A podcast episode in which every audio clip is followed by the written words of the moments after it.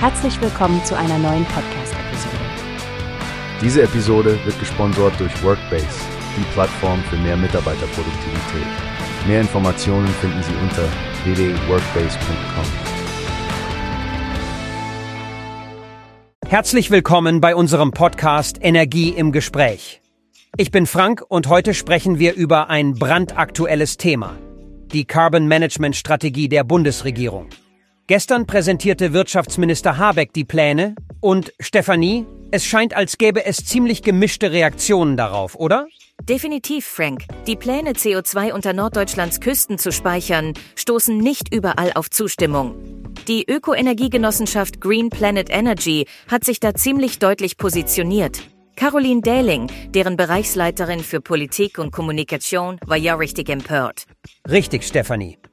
Die Fossilen gehören in die Mottenkiste der Vergangenheit, so Dalings Worte.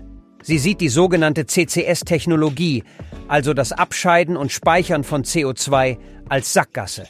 Und besonders kritisch sieht sie ja offenbar, dass auch Gaskraftwerksbetreiber diese Technologie nutzen dürfen sollen.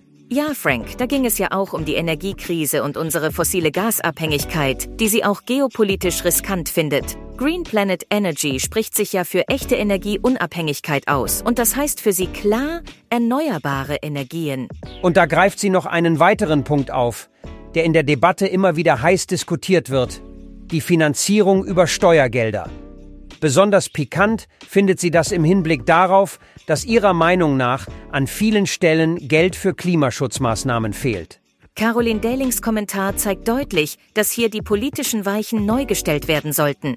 Sie fordert, den Fokus stark auf den Ausbau der Erneuerbaren zu legen und Technologien für Speicherung zu entwickeln, die wirklich zukunftsfähig sind. Und Green Planet Energy ist ja keine unbekannte Größe in der Branche. Immerhin beliefern sie 200.000 Haushalte und Geschäftskunden mit Ökostrom und Gas.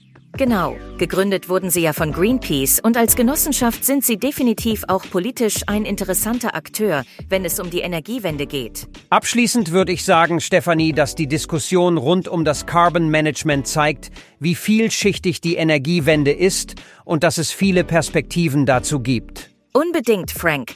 Es wird spannend sein zu sehen, wie sich die Dinge in den nächsten Monaten entwickeln und welche Rolle dabei Organisationen wie Green Planet Energy spielen werden. Danke euch allen fürs Zuhören und bis zum nächsten Mal bei Energie im Gespräch. Bis zum nächsten Mal.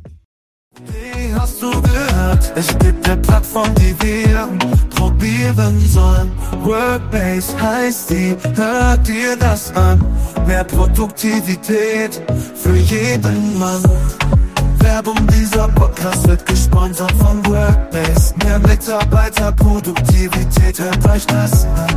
Auf www.workbase.com findest du alles, was du brauchst.